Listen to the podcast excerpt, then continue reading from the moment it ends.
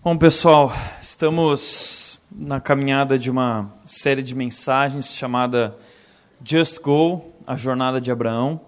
E essa série tem sido tão bacana, tão empolgante que estudando ali a Bíblia eu tenho decidido continuar a série.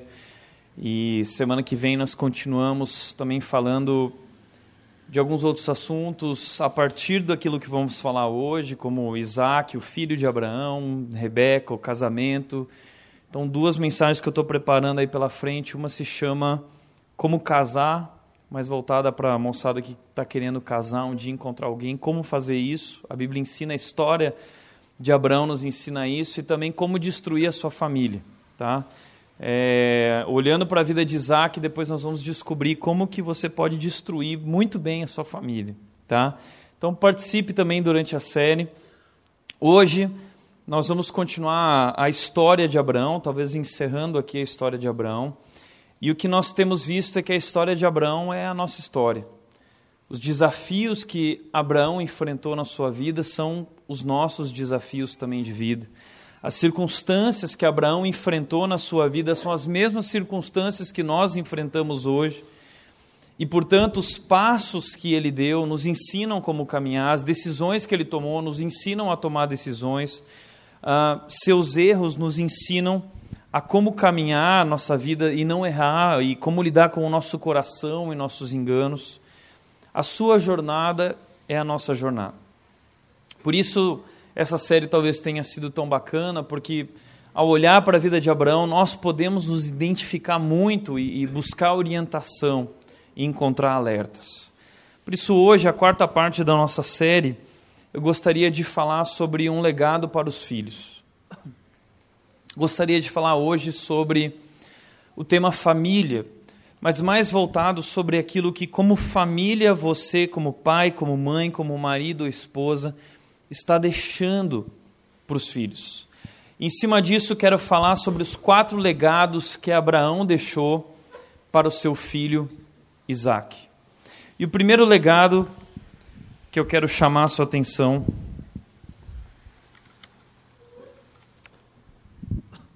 É para um legado de fé.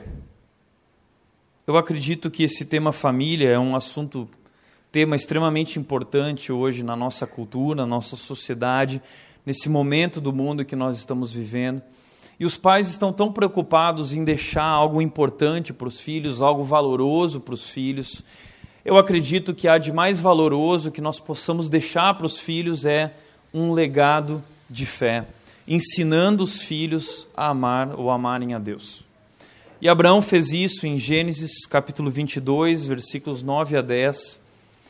Abraão nos deixa aí talvez a maior lição espiritual, o maior legado de fé que ele deixou para Isaac. Gênesis 22, 9 a 10 diz quando chegaram ao lugar que Deus lhe havia indicado, Abraão construiu um altar e sobre ele arrumou a lenha. Amarrou seu filho Isaque e o colocou sobre o altar, em cima da lenha.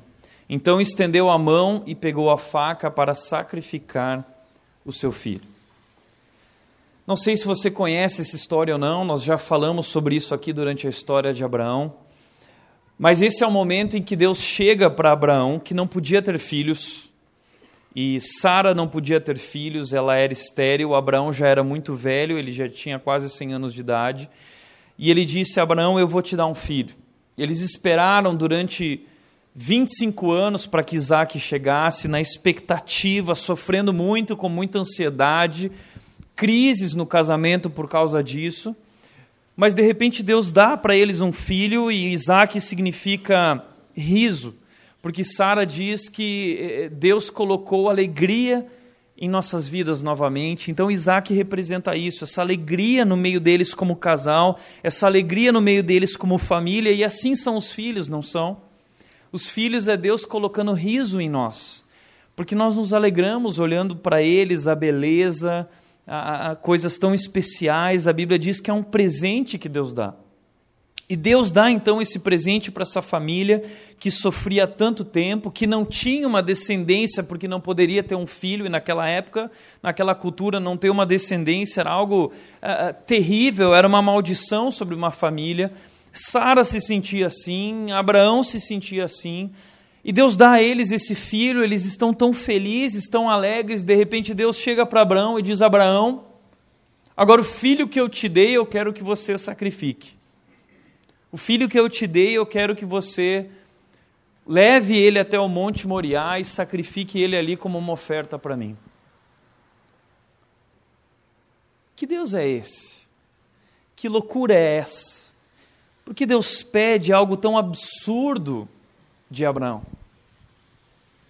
Quero te falar uma coisa. A verdade é que Deus não quer o filho de Abraão, não.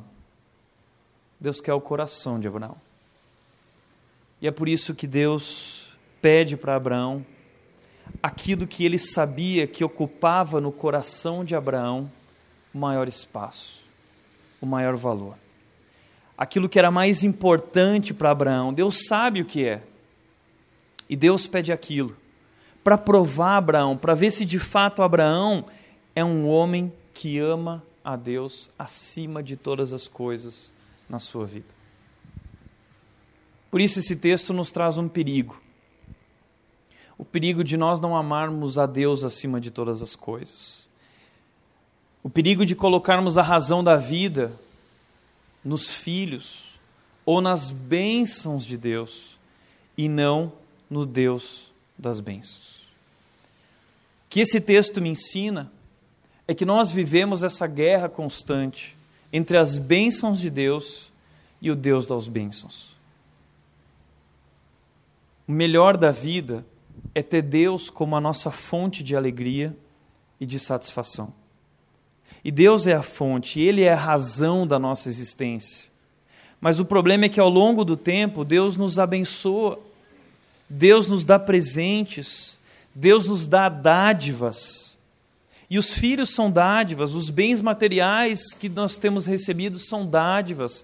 Nossa carreira profissional, nossos talentos são dádivas. Mas o problema é que ao longo do tempo nós vamos construindo uma relação com essas dádivas, com essas bênçãos, que deveria ser a nossa relação com Deus.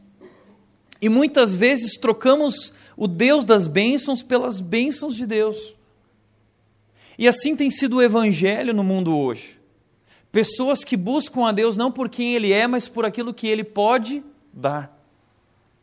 E que Abraão, o que Deus está testando na vida de Abraão é se de fato Abraão é esse homem que está buscando a Deus por quem ele é e não por aquilo que ele pode dar. Por isso Deus não quer Isaac, Deus não quer o filho de Abraão, Deus quer o coração de Abraão. Deus quer o amor de Abraão. Deus quer o temor de Abraão, porque Deus pode fazer um estrago no mundo com alguém que lhe dedica o coração. A Bíblia diz que Deus está por toda a terra à procura daqueles que lhe dedicam totalmente o coração. E Deus está testando Abraão para ver se esse é o homem que lhe dedica totalmente o coração. E Abraão dedicou a Deus o que tinha de mais precioso, o que tinha de mais valoroso. Ao mesmo tempo, Isaac recebeu de seu pai a maior e mais inesquecível lição sobre fé que se pode imaginar. Eu acredito que muitas dádivas Deus tem nos dado. Por exemplo, cônjuge. Nós passamos a nossa vida buscando alguém que nos ame, que nos dê amor. A busca do ser humano é uma busca por amor e aceitação. Madre Teresa de Calcutá disse que a maior doença do mundo não é o câncer, não é o ebola, nem qualquer outra. A maior doença do mundo é a falta de amor. Os seres humanos carecem de amor, estão doentes buscando o amor. A maior busca do ser humano é uma busca por amor. Quando nós nascemos, o nosso coração carente, esse vazio que existe dentro de nós, clama pelo amor e nós buscamos esse, buscamos esse amor na nossa relação com nossos pais. Mas ao longo do tempo nós descobrimos que nossos pais não têm todo esse amor para nos dar. E aí nós nos frustramos muitas vezes porque o pai se foi, a mãe se foi, se separaram, eh, eh, eh, situações tristes que acontecem no meio da família. O pai não tinha todo o tempo e toda a atenção para dar para você, a mãe também não teve, enfim. Seu pai era imperfeito, errou com você, sua mãe errou com você. E aí, quando nós crescemos, nós começamos a olhar para os amigos, dizendo: puxa, meus pais não foram capazes de me dar aquilo que eu esperava, mas os meus amigos serão capazes de me dar. Então, nós buscamos na relação com a turma, com o grupo, abrindo mão de valores, querendo nos parecer mais com eles, nós vamos nos infiltrando ali na turma, e um dia nós descobrimos que ele, aquele amigo, não, não é capaz de nos dar tudo que nós procuramos. Aquela amiga, ele pisou na bola, ela pisou na bola, e aí nós começamos a pensar: não, na verdade, o que eu preciso é um namorado é uma namorada. O que eu preciso é um marido, o que eu preciso é uma esposa. O dia que eu me casar, aí sim eu vou encontrar o amor que eu procuro na minha vida, eu vou ser saciado, eu vou ser suprido e eu vou ser feliz. Aí você se casa. E aí você descobre que ele não é capaz capaz de saciar tudo que você precisa, que ela não é capaz de suprir tudo aquilo que você precisa, e aí você se decepciona com ele, você se decepciona com ela, se decepciona com a vida. Aí você tem uma ideia, já sei, não é ele, não era ela, são os filhos. E aí os filhos nascem. E assim nós vivemos a nossa vida no mundo nessa busca por aquilo que vai saciar o nosso vazio existencial, que nós sabemos, a Bíblia diz que somente Deus pode fazer isso. Deus é a fonte de alegria e de satisfação, a única fonte. Mas nós começamos a buscar nas bênçãos de Deus essa alegria, essa satisfação, mas as bênçãos de Deus não são fonte de alegria e satisfação. Elas geram alegria, geram satisfação, mas elas não são a razão, elas não são a fonte. Os filhos, o dinheiro, Deus nos sustentando, os bens materiais são bênçãos de Deus, como vimos semana passada. É Deus quem de tudo nos provê ricamente para nossa satisfação, mas ao longo do tempo vamos nos tornando soberbos, orgulhosos, nos apegando às coisas. A nossa carreira profissional, uh, o nosso nome, o nosso sucesso, a nossa beleza. Muitas vezes nós vamos nos apegando àquilo que Deus nos deu como bênçãos. Cuidado cuidado para não colocar nada disso acima de Deus. Nós precisamos mostrar aos nossos filhos, você precisa mostrar com a sua vida que Deus é mais valoroso que qualquer uma dessas coisas. E isso não se diz apenas falando, isso se diz fazendo, isso se diz vivendo, isso se diz investindo. Mostre a seu filho isso, que Deus é maior que dinheiro. Que Deus é maior que esposa, que marido, que Deus é maior que filhos, que Deus é maior que esse mundo, que Deus é maior que o nosso pecado, que Deus é maior que nossas lutas, que Deus é maior que nossos desafios. Ensine seu filho quem é Deus. Ensine seu filho quem é Deus. Já contei aqui, mas sempre gosto de repetir da história do meu pai quando eu era criança. E eu lembro que na escola municipal onde eu estudava, todos os pais chegavam lá de carrão e o meu pai chegava com um corcel velho. Nossa família era muito simples, meu pai sempre ganhou muito pouco. Eu não sei se tem alguém aqui que conseguiria ganhar tão pouco como meu pai ganhou na vida inteira dele. Mas ele ganhava muito pouco. Só que ele foi um homem extremamente responsável, tudo na ponta do lápis, e nos deu muito mais. Ele fez milagres, Deus nos sustentou, foi incrível.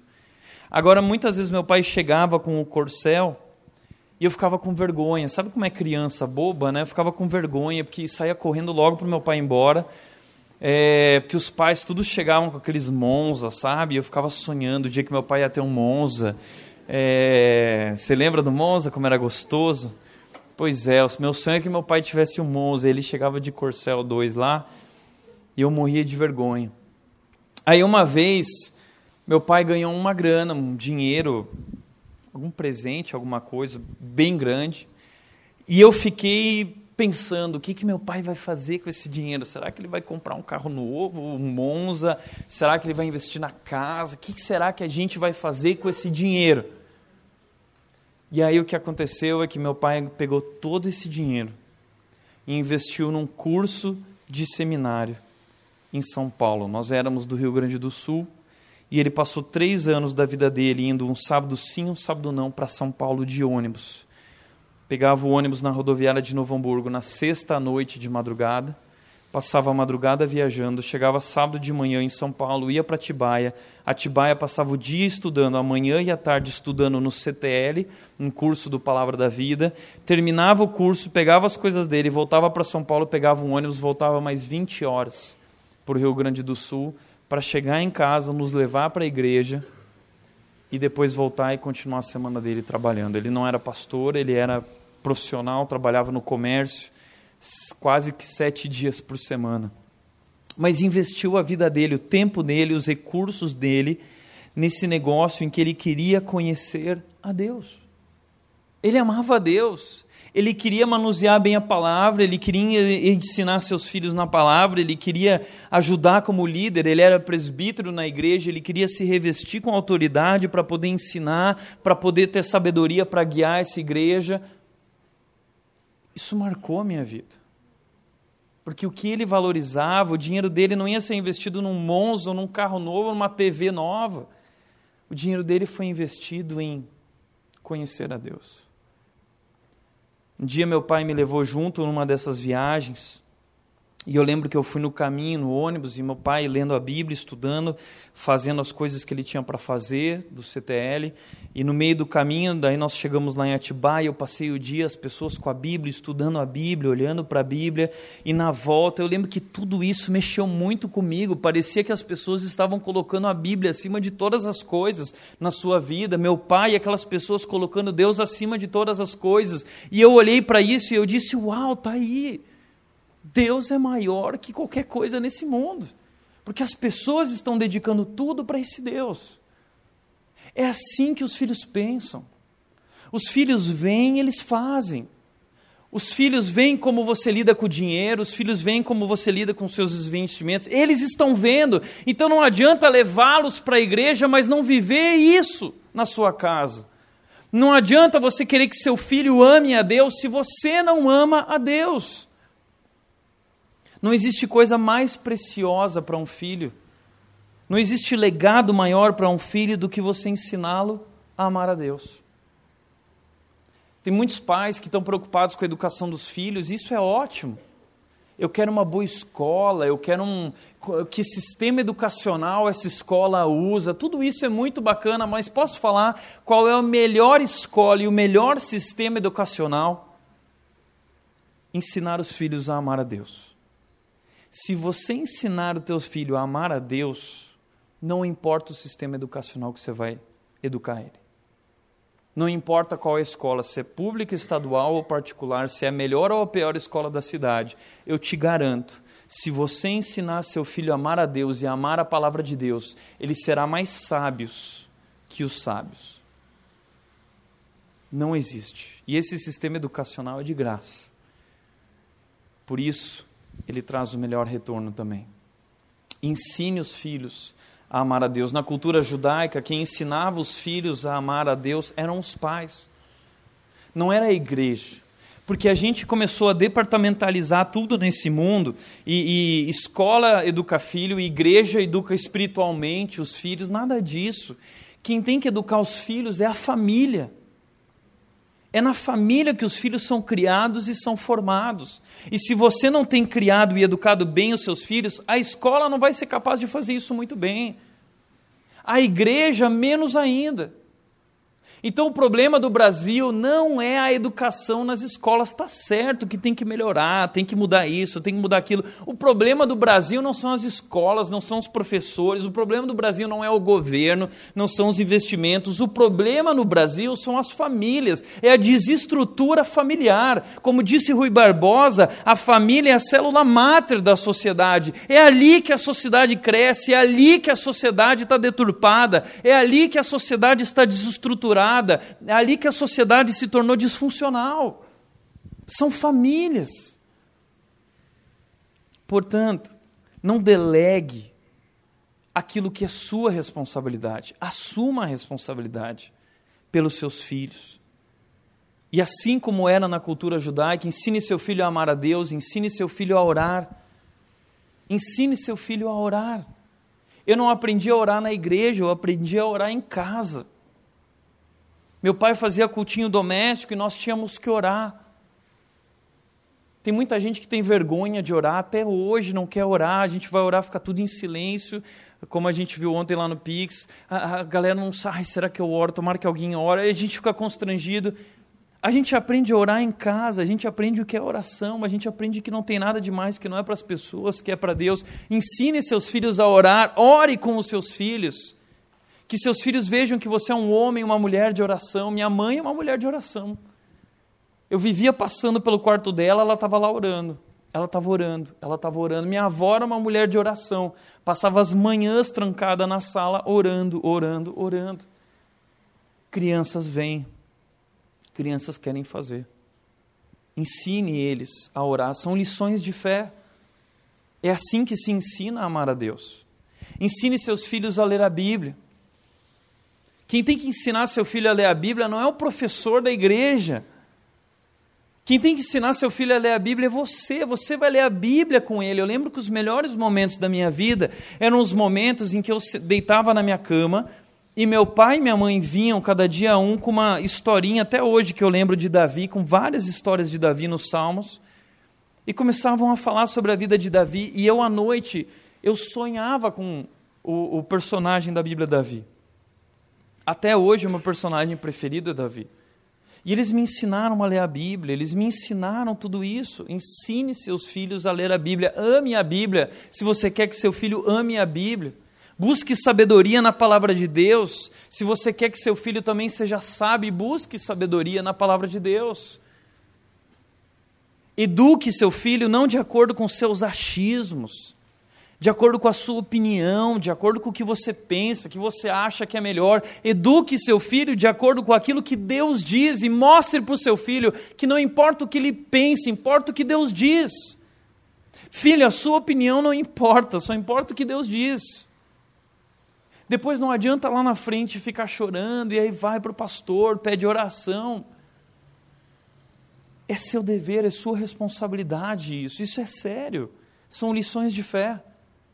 Ensine seu filho também a adorar a Deus. A última vez que eu fui para casa, a Nath estava junto e minha mãe botou lá uma fita VHS para mostrar coisas do passado. E aí eu fiquei relembrando de natais da nossa família, cultinhos infantis da nossa família que meu pai gravou.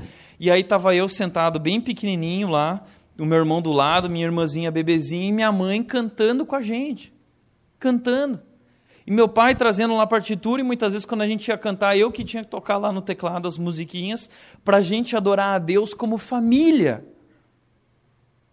Você quer que seu filho adore a Deus? Ensine seu filho a adorar a Deus em família. Adorem a Deus juntos, como família. Isso é muito especial. São lições de fé que ficam marcadas para sempre no coração. E a Bíblia diz: ensina a criança no caminho que deve andar, e ainda quando for velha, não se desviará dele. A expressão hebraica ali é quando o seu filho desenvolver barba, quando ele estiver bem adulto, ele vai se lembrar ainda de tudo aquilo e vai continuar vivendo tudo isso. Se você quer que seu filho adore a Deus e cante essas músicas de coração, faça isso com ele, enquanto ele ainda tem o coração aberto, antes que o coração dele se feche. Ensine seu filho a ser generoso. Ensine seu filho sobre o valor da generosidade seja dando ofertas na igreja, seja ajudando pessoas fora da igreja, ensine aos seus filhos o valor da generosidade. Se você quer que seu filho seja uma pessoa generosa, não adianta querer que ele seja generoso se você não é. Mas ensine seu filho a ir à igreja. Hoje eu vou à igreja todo domingo, eu vivo na igreja, eu sou pastor.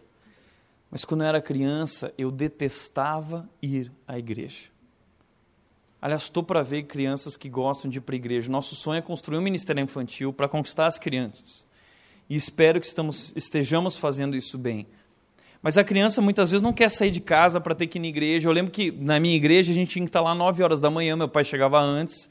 Então a gente tinha que acordar às sete e meia no domingo de manhã, o único dia que podia descansar.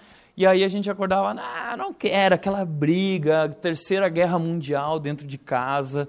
Mas meu pai pegava, arrastava da cama e levava para a igreja, e você vai, e você vai, e você não importa o que você quer, não importa o que você pensa, não importa o que você acha, É prioridade na nossa vida ir à igreja, é prioridade. E ai de se você falar alguma coisa que você vai para o Chinelo Havaianas 47. 45, 46, por aí, alguma coisa assim no chinelo do meu pai. Cara, a gente ia. E ao longo do tempo eu fui aprendendo a gostar. E eu fui aprendendo a gostar tanto que já não era mais meu pai que me levava, era eu que queria ir e que puxava todo mundo e que chegava antes de todo mundo e ia para a igreja. E eu comecei a amar a igreja. Por quê? Porque meu pai amava a igreja. Então não adianta você querer algo do seu filho, esperar algo do seu filho, se você não ama isso, se você não coloca isso como prioridade. Seu filho não tem o direito de querer, ou de achar, ou de pensar, ou de sentir. É você que está educando ele o que é prioridade na vida, o que é certo, o que é errado. Tem muitos pais que chegam para mim e dizem assim: Tiago, mas meu filho não quer ir para a igreja. E a vontade que eu tenho de dizer assim: mas teu filho tem que querer ou não querer alguma coisa? Teu filho não tem Enquanto ele vive com você, é você quem diz para ele o que ele deve fazer ou não. É sua responsabilidade. E ai de se não quiser. Mas aos poucos, o que está acontecendo? Os filhos estão assumindo lugar acima de todos na nossa vida. E muitos pais têm chegado para mim e dito: Tiago, eu não sei o que fazer com meu filho, ele não me obedece, ele grita comigo, ele não quer isso nós estamos colocando os filhos acima de nós, acima de Deus. Isso é terrível, nós estamos criando monstros. Por isso, como disse Charles Swindoll, a igreja não pode ressuscitar aquilo que o lar matou. Eu gosto muito de ensinar. Eu estou tentando, estamos tentando criar uma igreja bacana que vai ensinar os filhos, a nova geração e você mas o que eu posso te garantir é o seguinte: se você não cumprir o teu papel no lar, eu não sei se a igreja vai ser capaz de ressuscitar isso. Pelo contrário, pode ser que no coração do teu filho ele viva essa coisa de não, mas uma coisa é na igreja, outra coisa é em casa. As coisas não funcionam assim. Portanto, eu acredito que o primeiro legado, maior legado que podemos deixar para os filhos é um legado de fé ensinar os filhos a amar a Deus. E a Bíblia diz em Deuteronômio 6 que isso deve ser um assunto de alta prioridade. Eu preciso ensinar meu filho a amar a Deus. E Deuteronômio 6 diz: ame seu filho, ame a Deus acima de todas as coisas e ensine com persistência seu filho a amar a Deus também. Ensine enquanto estiver caminhando, escreva isso nos batentes das portas, prenda isso em seus braços e na sua testa, porque esse é um assunto de alta prioridade. Se você só descobriu isso hoje, agora, quando seu filho já é adulto, dobre os joelhos, clame ao Senhor. Seu filho pode rejeitar as suas palavras, mas não pode, não tem poder contra as tuas orações. Ore, clame a Deus, porque eu acredito que Deus pode restaurar a vida de um filho ainda adulto, ainda mais jovem, mesmo que você tenha falhado no passado. Mas talvez chame seu filho para uma conversa. Jogue aberto, dizendo, falando sobre os seus erros sobre o Deus que hoje você conhece e como esse Deus é maior do que qualquer coisa. Segundo lugar, segundo legado que eu acredito que nós precisamos deixar para os filhos é um legado de amor.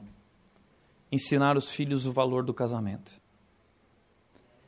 Gênesis capítulo 23, versículo 1 diz: Sara viveu 127 anos e morreu em Kiriat Arba que é Hebron, em Canaã, e Abraão foi lamentar e chorar por ela. Sara viveu 127 anos. O que eu quero chamar a sua atenção aqui é que Sara e Abraão tiveram mais ou menos um casamento de 112 anos de vida conjugal. 112 anos de vida conjugal.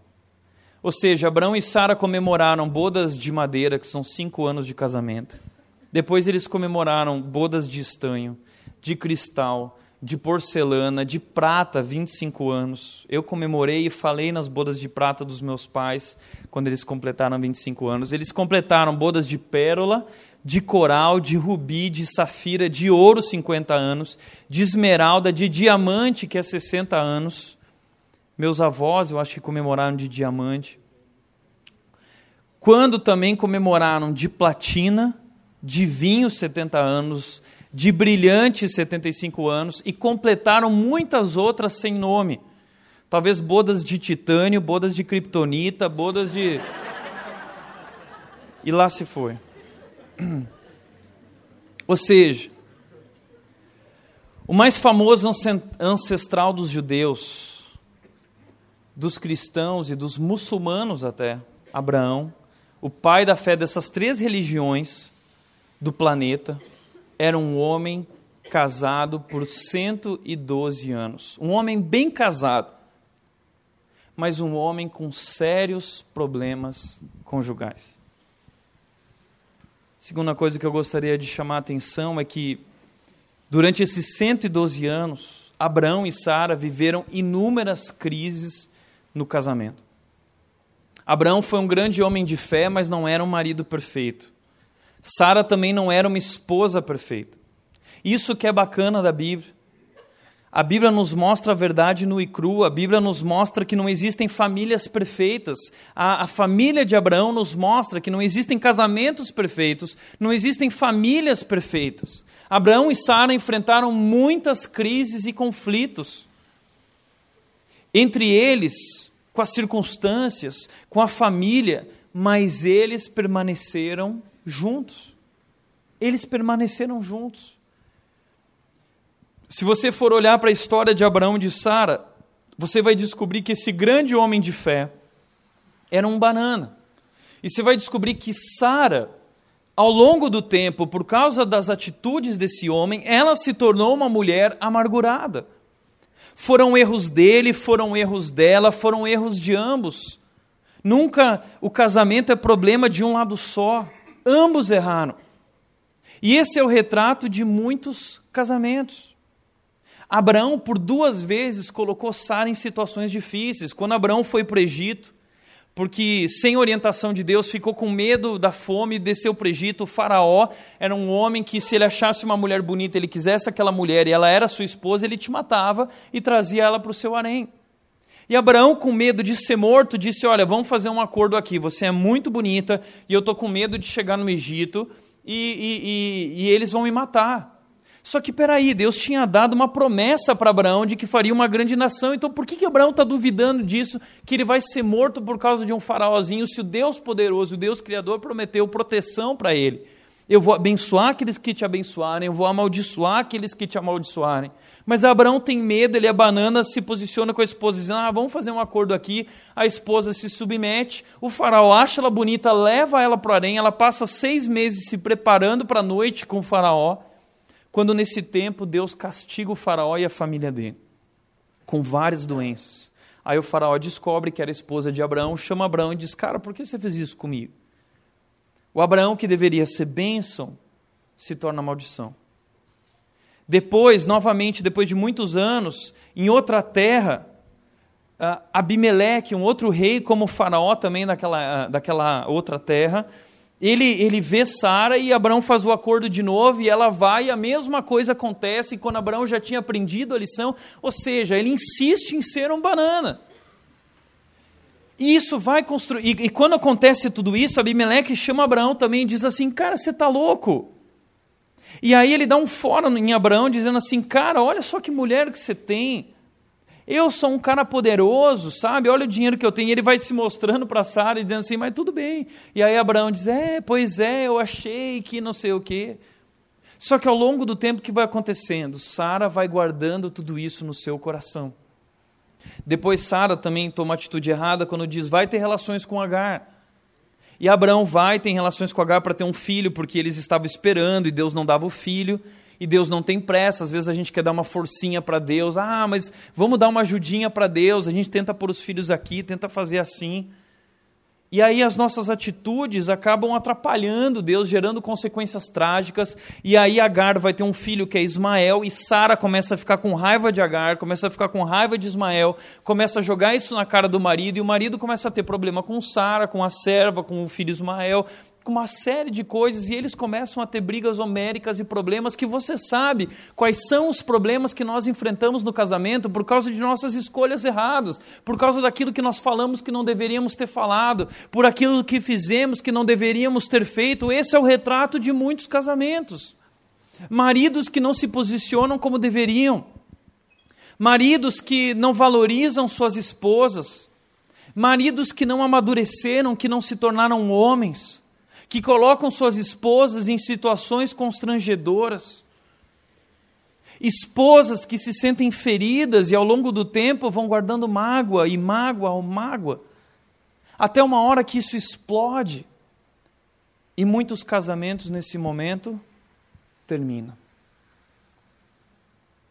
Mas Abraão e Sara se amaram e foram até o fim ao longo do tempo, eles foram amadurecendo, eles foram sendo trabalhados, eles foram crescendo, eles foram conhecendo a Deus, eles foram criando convicções a respeito de si mesmos, a respeito desse Deus e da vida, que fez com que eles amadurecessem também num amor um com o outro. Isso é casamento. Isso é amor.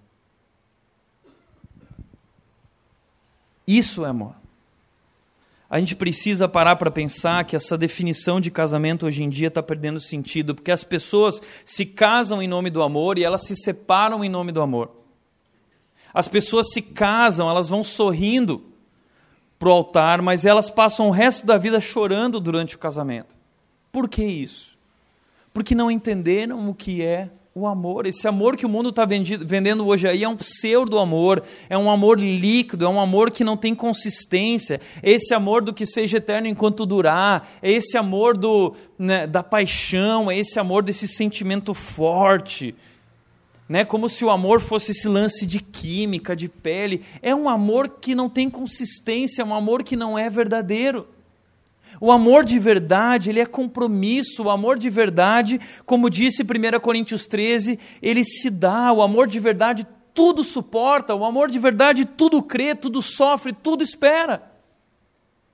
Ou seja, a Bíblia está dizendo, a ideia no hebraico de tudo sofre é um verbo de, que significa um telhado, traz a ideia de um telhado que pode vir o que quiser as circunstâncias que virem, os desafios que virem, o telhado está suportando tudo isso, porque o amor suporta todo tipo de chuva, de tempestade, de vento, de sofrimento. Isso é amor.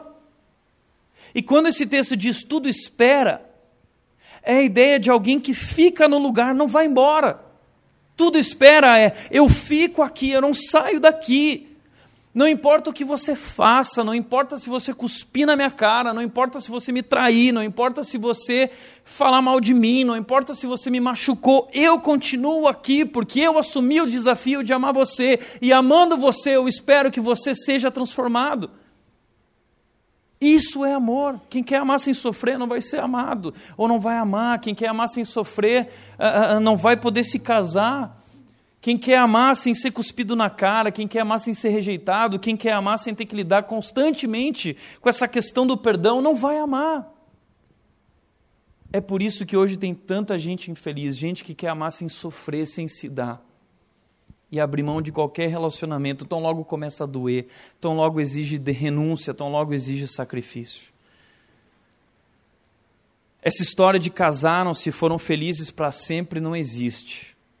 A frase é linda, mas ela não é verdadeira. Ela combina com os desenhos da Disney, mas não combina com a vida real. A felicidade não acontece, não é instantânea. A felicidade no casamento é construída. Um grande amor não acontece, um grande amor é construído com renúncia e sacrifício. Um grande casamento não acontece, não é amor à primeira vista, não é química. Um grande amor é construído com muita renúncia e sacrifício. Um grande casamento.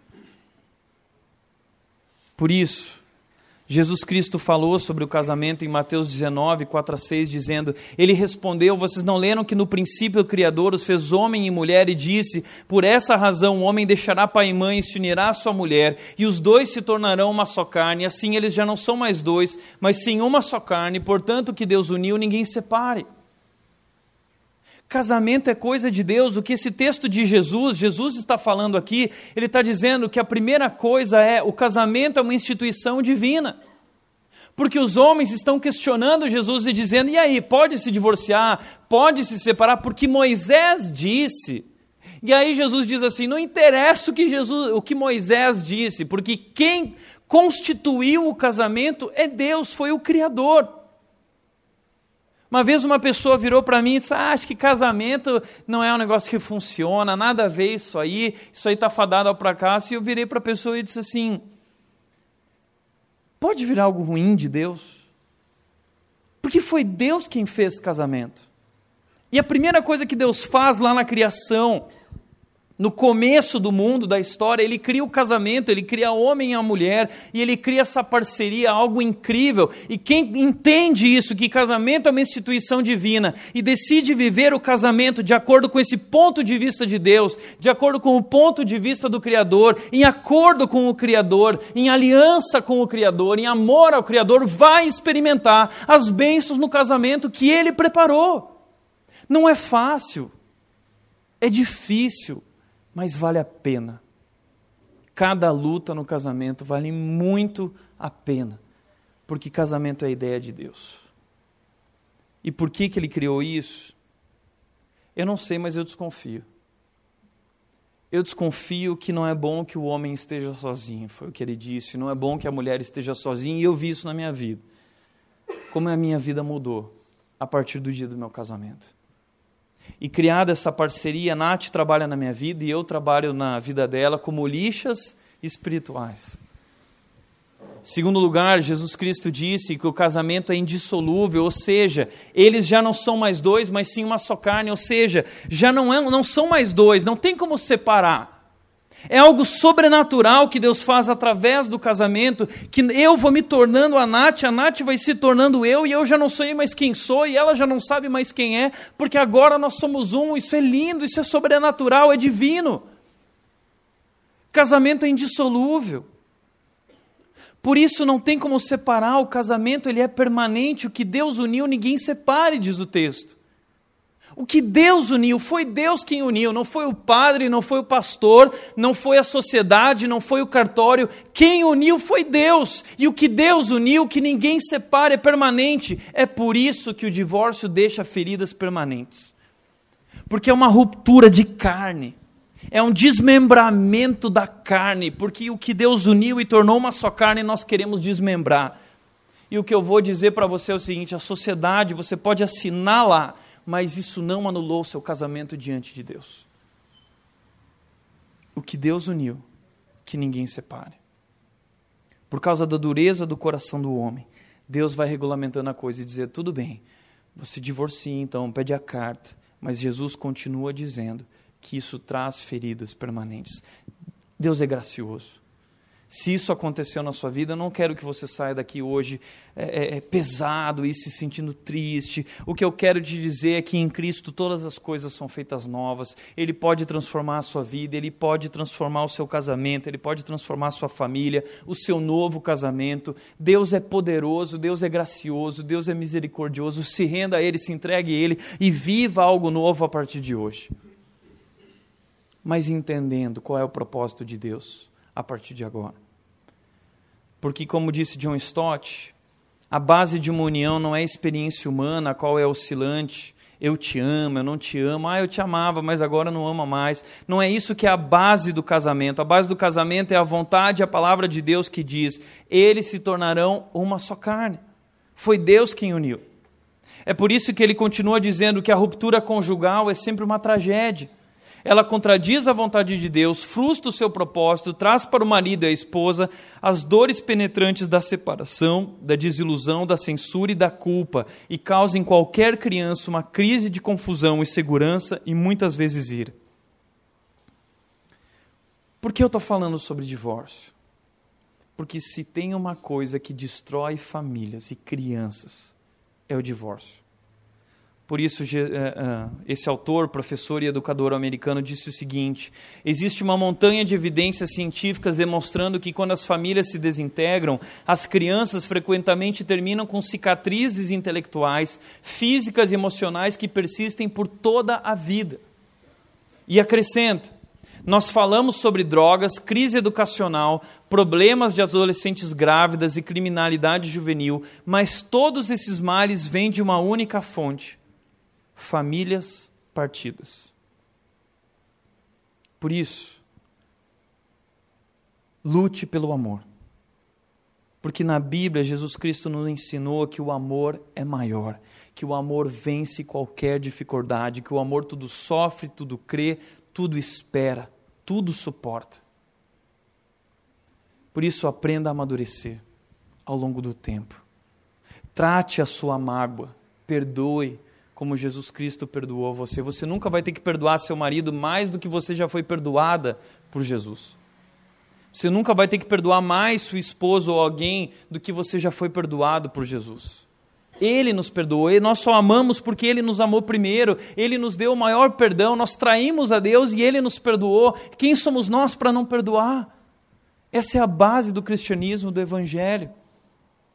Aliás, uma outra dica que eu quero dar é compartilhe com os filhos os seus erros ao longo da tua história. Sabe por quê? Porque Isaac, na história de vida dele, a gente vai ver isso logo mais nas próximas mensagens. Isaac vai cometer o mesmo erro do seu pai. Com Rebeca, ele vai dizer: Ó, oh, diz que você é minha irmã aí para que eu não morra. Ou seja, os filhos cometem os mesmos erros que seus pais. Não existe maldição hereditária, mas existe pecado hereditário. É muito provável que seu filho viva as mesmas lutas e tentações que você. Vocês são parecidos, ele veio de você. Por isso, compartilhe com seus filhos suas lutas, os seus erros. Não conte para eles só o lado bom da sua história, do seu casamento. Não conte para eles só o lado bom da família, dos seus acertos. Mostre para ele também os seus erros. É preciso deixar claro que erramos, chamar nossos erros de erro, pecado de pecado. Muitas vezes contamos nossas histórias de maneira tão romântica, sem deixar claro que erramos aqui ou que erramos ali. E aí talvez você diz, ah, mas deu tudo certo, deu certo porque Deus foi gracioso. Nós fomos chamados para ser, ser bênção. Seja bênção, conte sua história para os seus filhos, compartilhe suas fraquezas. Diz, filho, o dia que eu fiz isso eu errei.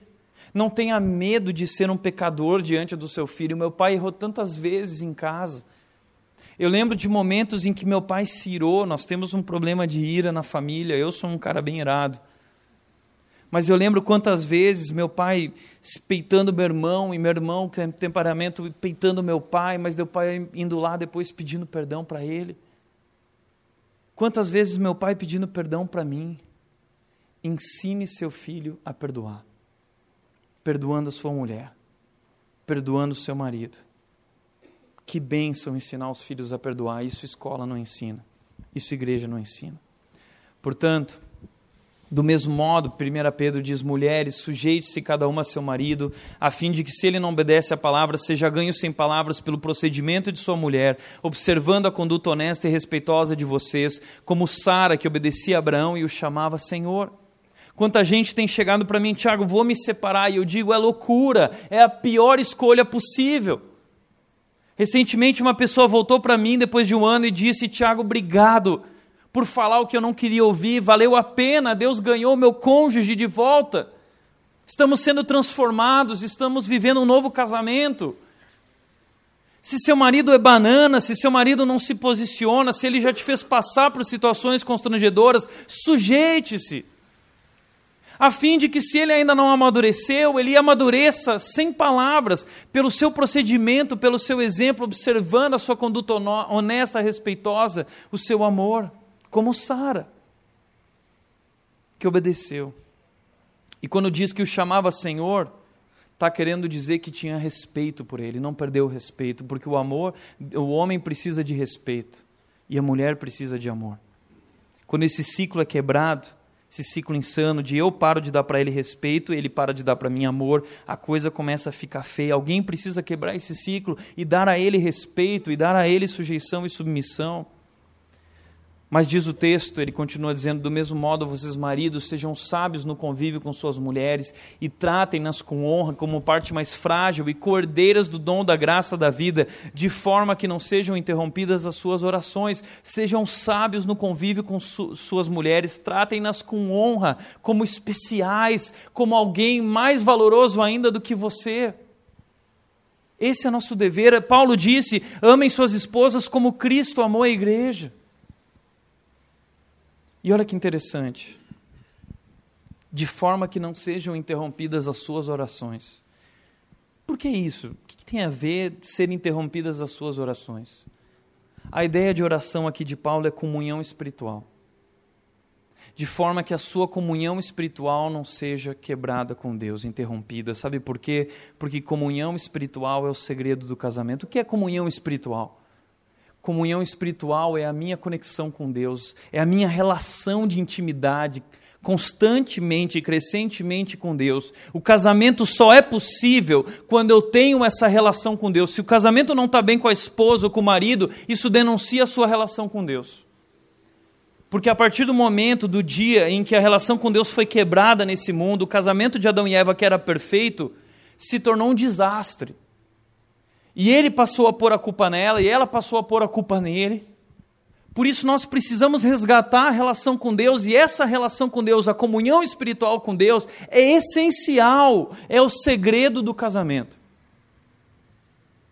Uma pessoa recentemente contou uma história, e eu me identifiquei muito, que disse que quando eles iam no shopping com o pai, com a família, eles chegavam no shopping, e eu lembro de vezes que meu pai também fez isso, mas chegavam no shopping e disse que tinha uma fonte no shopping, o pai confiava lá nos filhos, e esse rapaz falou assim: "Olha, a gente ficava lá no shopping, e aí meu pai falava, ó, se a gente, cada um vai para um lado. Você vai comprar suas coisas, vai ver o que você quer ver, eu vou para cá com a sua mãe e tal. E se no fim das contas a gente se perder, esse é nosso ponto de encontro.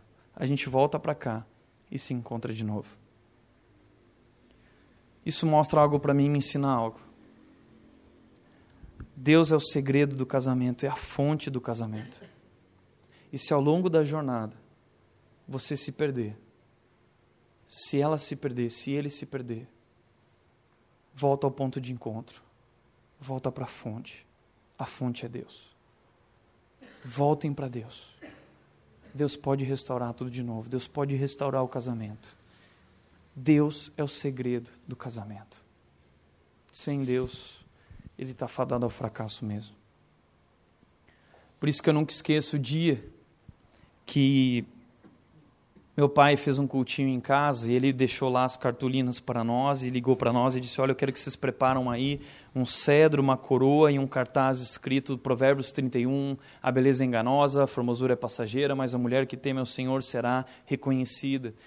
E aí nós passamos a tarde, né? a gente era criança, a gente passou a tarde preparando, meu pai chegou, reuniu toda a família, nós ficamos no corredor de casa, meu pai sentado na sala, então ele começou dizendo agora, eu convido aqui a rainha do nosso lar, ele estava honrando a mulher dele, e ele fez a minha mãe sentar então no trono, que nada mais era que o sofá de casa da sala, e aí então ele disse, agora venham os súditos, e aí nós viemos, veio meu irmão com o cedro, minha irmã com a coroa, e a gente com o cartazinho entrando assim na sala. Né?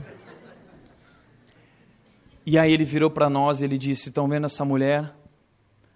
Nós devemos todo o nosso respeito, amor e admiração a essa mulher. Está aqui a prova disso, tá bom?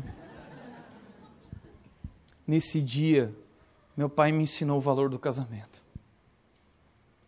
E uma das primeiras conversas que eu tive com a Nath foi: amor, no nosso dicionário, no nosso vocabulário, não existe a palavra divórcio. Existe a palavra suicídio. Mas a gente não abandona o casamento jamais, porque o casamento é indissolúvel, é permanente e é uma instituição divina. Portanto, ame sua esposa, ame seu marido e posso falar, esse é o maior e melhor presente também que você pode dar aos filhos.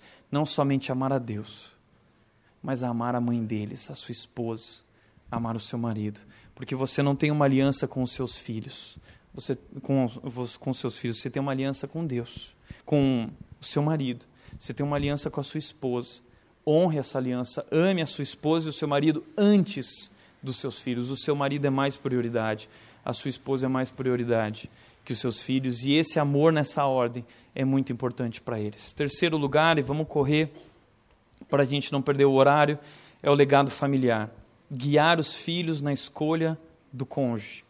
Diz o texto, em Gênesis 24, 2 a 4, que Abraão mandou chamar o servo dele mais velho de sua casa, que era o responsável por tudo quanto tinha, e falou: Põe a mão debaixo da minha coxa e jure pelo Senhor, o Deus dos céus e o Deus da terra, que não buscará mulher para o meu filho entre as filhas dos cananeus, no meio dos quais estou vivendo, mas irá à minha terra e buscará entre os meus parentes uma mulher para o meu filho Isaque.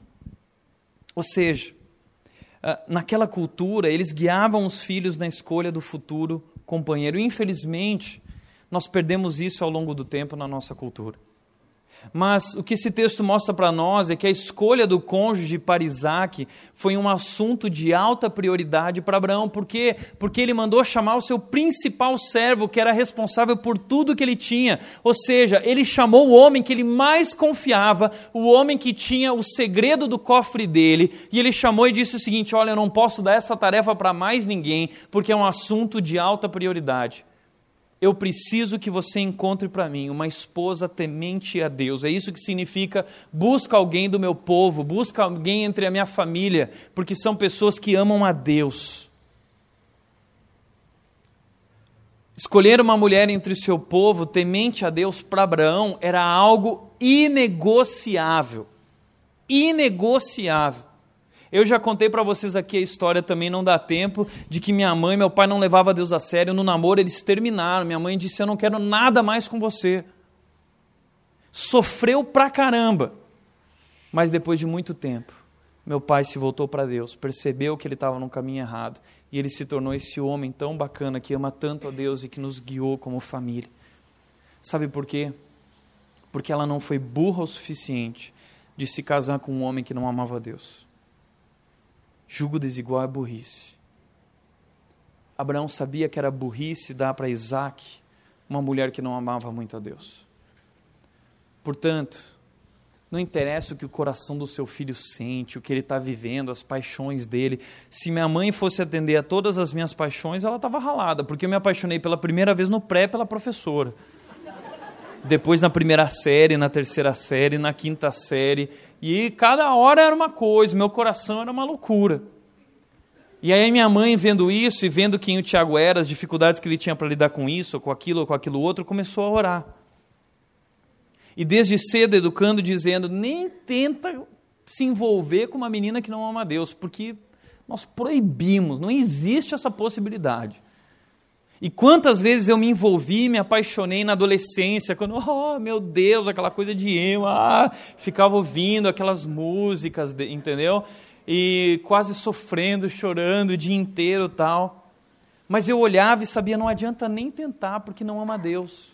Não adianta, não tem como, é inegociável. E sabe o que aconteceu com isso? Primeiro lugar, Deus me protegeu do mal. Meus pais me protegeram. Segundo lugar, através de tudo isso eu fui amadurecendo e aprendendo a lidar com o meu coração, e aprendendo a controlar o meu coração, e aprendendo que o meu coração era traíra, e que meu coração era enganoso, e que eu não poderia apoiar a maior decisão da minha vida depois de Cristo. A maior decisão é para onde eu vou, a segunda decisão é com quem eu vou. Eu não poderia apoiar essa decisão no meu coração. Primeiro princípios, depois paixão. Que Deus. Casa e herança eram-se dos pais, mas a esposa prudente vem do Senhor. Abraão sabia disso. Provérbios 19, 14. Minha mãe orou e eu já disse, quando eu vou ler hoje as orações da minha mãe que ela escreveu, eu já li para a Nath, parece que minha mãe está falando da Nath. Isso há 20 anos atrás. Falando da Nath. Porque Deus deu. Deus abençoou. Você tem orado por isso? Pela futura esposa do seu filho, pela futura, pelo futuro marido da sua filha, do seu filho.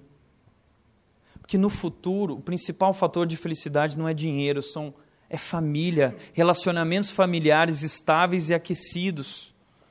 Após os 60 anos de idade, não importa quanto dinheiro você tem, o sucesso profissional, a quantidade de bens, o que fará você feliz é a sua família, uma família que volta para casa ao domingo com suas noras, genros, netos brincando, Natal, aniversário. A Bíblia diz que Abraão cuidou da esposa de Isaac, mas Isaac não cuidou da esposa de Esaú nem de Jacó. Diz que as esposas de Esaú, que não amavam a Deus, não eram tementes a Deus, amargaram a vida de Isaac. Gênesis 26, 35. As mulheres de Esaú amargaram a vida de Isaac e de Rebeca. Você já parou para pensar que a escolha do cônjuge do seu filho vai terminar, determinar o grau da sua felicidade? Nós vivemos hoje numa sociedade onde o jovem escolhe. E eu não estou dizendo que é você que tem que escolher e seu filho não pode escolher. O que eu estou querendo dizer é que na vida profissional a gente quer influenciar, mas na vida afetiva, namoro e casamento não pode. Eu acredito que na vida afetiva é necessário influenciarmos ainda mais. É oração, é educação, é ensinar o seu filho o porquê disso, porque tem a ver com amar a Deus e nós não podemos abrir mão de amar a Deus. Por isso, Moisés disse em Deuteronômio: Não se casem com as pessoas de lá, não deem suas filhas aos filhos delas, nem tomem as filhas delas para os seus filhos, pois elas desviariam seus filhos de seguir-me para servir a outros deuses, e por causa disso a ira do Senhor se acenderia contra vocês e rapidamente os destruiria. Se envolver com alguém que não ama a Deus fará o coração do seu filho com Deus se esfriar, o coração dela se esfriar.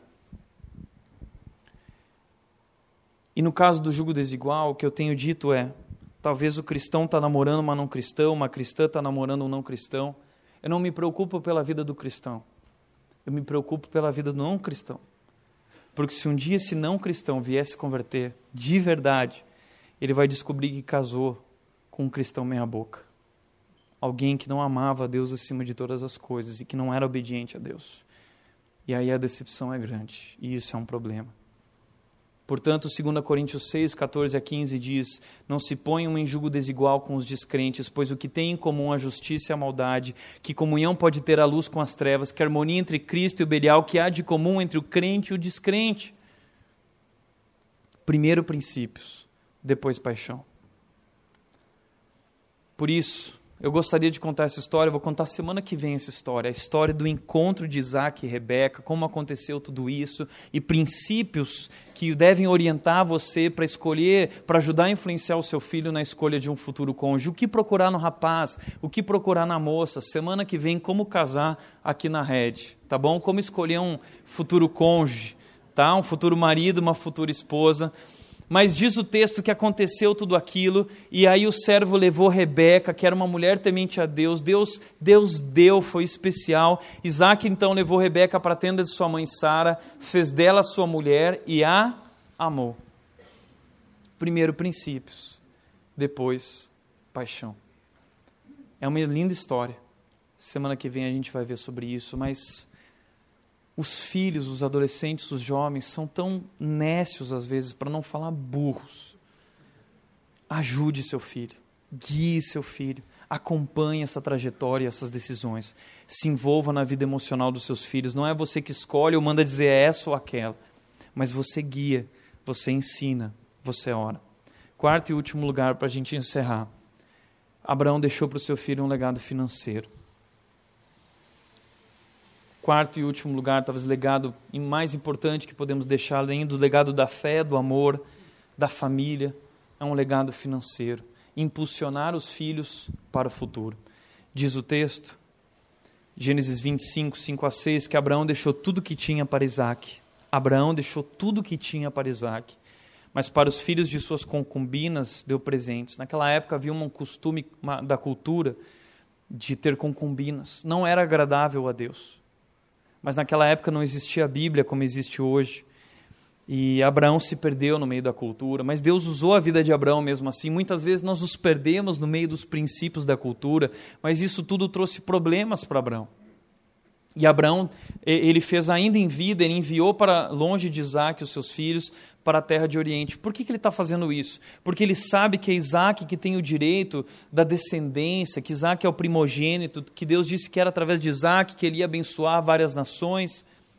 Mas ao se envolver contra as mulheres, isso gera um problema para Isaac. Os outros filhos vão brigar por causa dessa herança, os outros filhos vão querer isso também. Então veja que nossas escolhas erradas geram consequências. Mas no final da vida, então, o que, que Abraão faz? Ainda em vida, ele prepara aquilo que é de Isaac. E quando o texto diz que ele deu presente, significa herança. Ele deu herança para os outros filhos. Ele separou cada coisa para os seus filhos. Olha, você recebe isso, você recebe aquilo, mas você vai viver lá, você vai viver lá porque eu não quero vocês brigando. Ou seja, Abraão prepara um caminho para Isaac para que ele possa seguir a sua vida e cumprir o seu propósito com Deus. E cada filho também. Então Abraão deixou para os seus filhos presentes e não dívidas. Tem uma cena da minha infância que talvez seja uma cena comum a todos nós. Eu lembro que quando eu ia andar de bicicleta e meu pai tirou as rodinhas pela primeira vez e ele disse: Vai, vai, filho, vai, vai. E eu morrendo de medo, coração a mil por hora. De repente eu comecei a correr, correr, correr e meu pai tirou a mão e eu fui.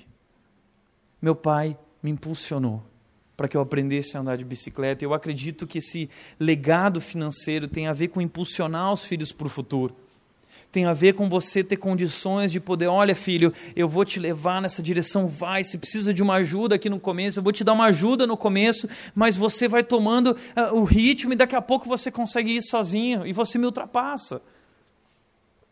Meu pai fez isso comigo não só na bicicleta.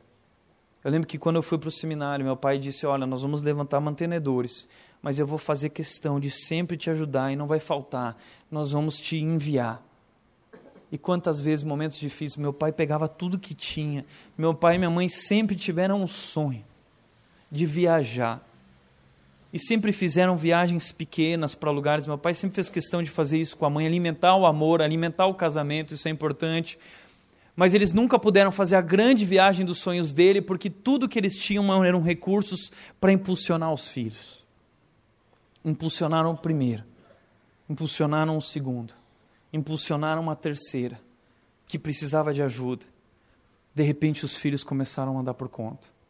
E aí se olharam e falaram: agora vamos nós. E hoje nós estamos felizes pelo que Deus está fazendo na vida deles, mas eles deixaram para nós presentes e não dívidas. O que eu tenho visto muitos casos onde, hoje é que muitos pais têm deixado para os filhos dívidas pais que se tornam pedras nos, no caminho dos filhos, na jornada de seus filhos.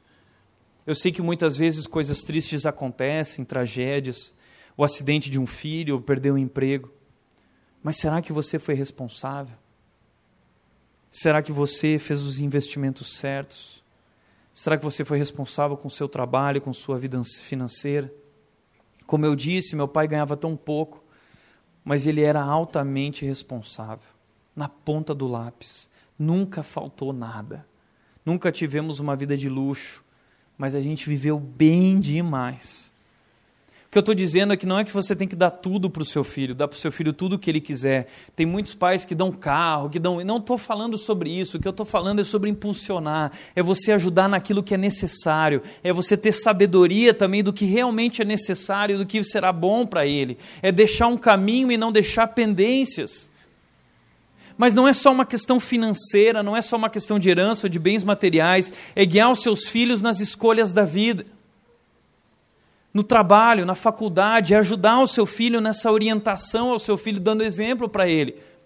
No comércio, meu pai fez eu começar a trabalhar com 12, 13 anos, eu trabalhava ajudando no comércio em muitas épocas em que a loja precisava de ajuda. E eu lembro que meu pai dizia: Olha, você não vai ficar aqui, você vai estudar, você vai ter que fazer outra coisa, então vamos começar a pensar nisso. Eu lembro que eu subi o escritório do meu pai e ele estava lá trabalhando com as notas fiscais e eu, criança, via tudo aquilo. Eu falava, pai, eu posso depositar dinheiro também na poupança? Eu ficava cobrando ele, e aí, pai, tal, ele ensinando a lidar com o dinheiro, dizendo, calma, filho, é assim. E aí eu pedia para o meu pai, pai, eu quero essas notas. Eu levava essas notas para casa, fazia um banco, ficava brincando com as coisas. Ou seja, os pais vão ensinando os filhos a trabalhar, e a gostar do trabalho, e a valorizar o trabalho. É você que vai ensinar seu filho isso. Eu lembro que eu tinha 10 anos e eu sempre fui baixinho, era ainda mais baixinho raquítico, eu cheguei para meu pai, pai, eu quero jogar basquete. E meu pai virou para mim com toda a sabedoria e disse: Filho, que meu irmão jogava basquete, meu irmão tem 1,90m, calça 48. Meu irmão era jogador de basquete. Eu olhava, quero jogar basquete, pai. Meu pai disse: Filho, talvez o basquete não é a melhor opção, mas você pode jogar se quiser. Eu só quero que antes então você aprenda a nadar, porque isso é muito importante. E eu fui aprender a nadar e eu me tornei nadador. Fui é, federado no Rio Grande do Sul, patrocínio da Diadora. Nadei até os 17 anos fazendo travessias no Rio Grande do Sul. E lá eu aprendi disciplina de vida com meu técnico, nadando de segunda a sábado, todo dia, do meio-dia às quatro da tarde. Em época de competição, nadava das 5 às 7 da manhã e depois do meio-dia até as 4, 5 horas. Ou seja, não tinha vida, não tinha tempo para enfiar o pé na jaca. Eu estava sempre lá, treinando spot. São pais sábios que vão guiando os filhos, que vão impulsionando os filhos. Meu pai me levou para São Paulo aquela vez, eu vi uma pessoa tocando piano lá em São Paulo no Palavra da Vida. Eu me apaixonei por piano quando eu tinha sete anos. Quando a gente voltou, meu pai disse: Quer estudar piano? Comecei a estudar piano e ao longo de toda a minha jornada, todo ano eu queria desistir. Não, pai, eu quero desistir, eu quero desistir. Meu pai dizia assim: Não desista, eu não vou deixar. Sabe por quê? Um dia você vai me agradecer. E eu me formei em piano, nove anos de piano. Hoje eu agradeço a Deus por esse presente. Sabe por quê? Porque os filhos não são sábios. Eles vão aprender com os seus pais, que vão ensinar os filhos no caminho que devem andar. E quando forem velhos, eles não somente continuarão andando nesse caminho, como vão ter gratidão no coração aos seus pais porque os guiaram nessas decisões do coração, decisões do trabalho, decisões com Deus. Isaac ensinou seu filho a trabalhar e se sustentar. Não só deu presentes, não só deu herança, mas ele aprendeu a trabalhar. Filho, é assim que você. Abraão era um homem de negócios. Abraão tinha rebanhos, Abraão tinha servos. Ah, ensinou Isaac a administrar tudo isso ensinou Isaac a, a cavar poços. Isaac precisava cavar poços para ter água para os seus rebanhos, para sua família. Isaac aprendeu a fazer isso. E ainda em vida, Abraão semeou e dividiu o que tinha. Semeou e dividiu o que tinha ainda em vida. Abraão era muito generoso e muito sábio. Foi amadurecendo ao longo do tempo. Sua esposa faleceu. Abraão então prepara o caminho para os filhos. Muitas vezes o que acontece hoje é que a pessoa morre, não está nem aí, depois os filhos entram na justiça brigando por causa da herança. Eu quero isso, eu quero aquilo. Isso se torna um motivo de briga na família. Será que a gente não precisa aprender com Abraão e aprender a ser generoso e com sabedoria semear e dividir ainda em vida? Porque nós não vamos levar isso junto. Então nós precisamos semear isso aqui na terra e que alegria abençoar os filhos, impulsionar os filhos e com sabedoria saber, olha, eu acho melhor isso aqui, isso aqui. Não seja avarento. A maior alegria em dar do que em receber. Se prepare, prepare o final da sua jornada. Prepare tudo isso. Prepare os seus filhos. Deixe um legado. Portanto, para refletir e praticar, primeiro lugar, ensinar os filhos a amarem a Deus tem sido um assunto de alta prioridade em sua casa se não é um assunto de alta prioridade, chegue em casa hoje e muda tudo. Senta com a sua esposa e conversa sobre isso. Para começar a partir de hoje algo novo. Isso é alta prioridade. Isso é inegociável. Segundo lugar, você tem ensinado os filhos a valorizar o casamento através do seu exemplo e do seu amor.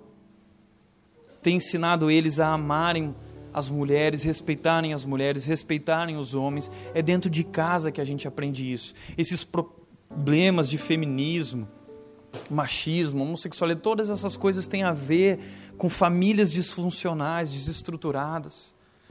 Tem ensinado seu filho a perdoar, perdoando seu marido, perdoando a sua esposa. Terceiro e último lugar, você tem orado desde já pelo futuro cônjuge e casamento do seu filho isso também é um assunto de alta prioridade. Você tem sido responsável com a sua vida financeira para poder ajudar seu filho, impulsionar seu filho.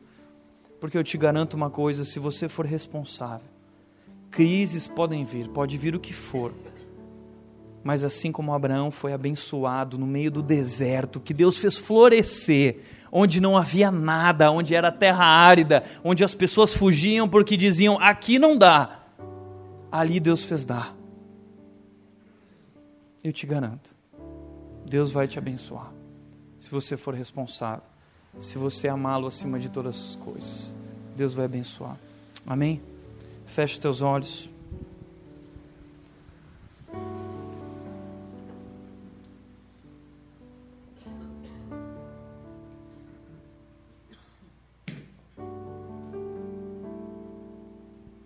Quero que você gaste um tempo em oração, você e Deus.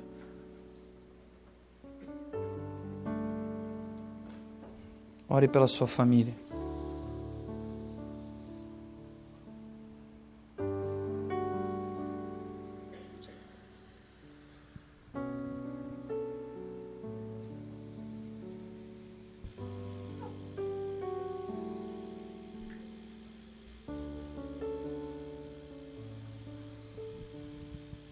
Ore pelos seus filhos. E crie esse costume de orar sempre por eles. O tempo todo.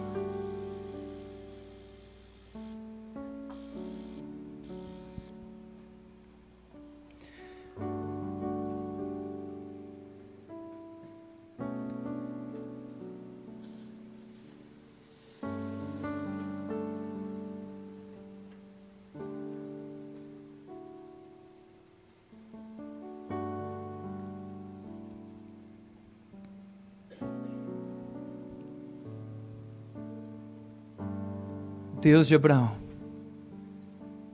que Deus tu és.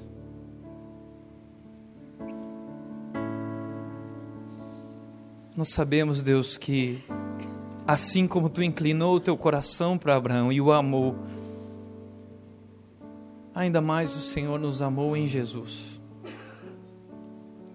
Hoje o Senhor, que podia habitar em qualquer lugar do universo, decidiu habitar dentro de nós no nosso coração. E o Senhor está em nós trabalhando com teu amor, com teu poder. E nós temos os recursos, assim como Abraão tinha, Deus, para fazermos essas escolhas, para seguirmos o mesmo caminho, vivermos a mesma jornada, histórias extraordinárias, com vidas ordinárias, o sobrenatural invadindo o natural, vencendo crises, vencendo barreiras, vencendo lutas e desafios na vida financeira, na vida emocional, na vida familiar, no casamento com os filhos, na carreira, vencendo nossas falhas, vencendo nossos temores Pai, nos ensina como o Senhor ensinou Abraão ao longo do tempo e como ele foi amadurecendo. Nós queremos amadurecer. E como ele foi te conhecendo, nós queremos te conhecer. E como ele foi ao longo do tempo adquirindo convicções e uma fé inabalável, assim também nós queremos desenvolver, Deus, uma fé inabalável. E nós queremos poder deixar isso como um legado para os nossos filhos. Deixar isso como um legado para as nossas famílias amando nossas esposas, amando e respeitando os maridos, ensinando os filhos no caminho em que devem andar, ensinando os filhos a te amar. Assim, Deus, nós queremos viver. Transforma nossas famílias, Deus. Transforma nossas famílias. Vem sobre nós, Deus. Coloca a tua mão sobre nossa casa, sobre o nosso lar nosso lar possa ser o lugar onde o Senhor habita. Nos ajuda a construir isso, Deus. Derrama o teu espírito sobre nós e nos transforma, Deus. Essa é a nossa oração, rendidos a Ti. Nós queremos, como famílias, ser amigos de Deus. Amigos de Deus. Nós queremos filhos que são amigos de Deus. É isso que buscamos, Deus. E é por isso que nos entregamos em nome de Jesus. Em nome de Jesus.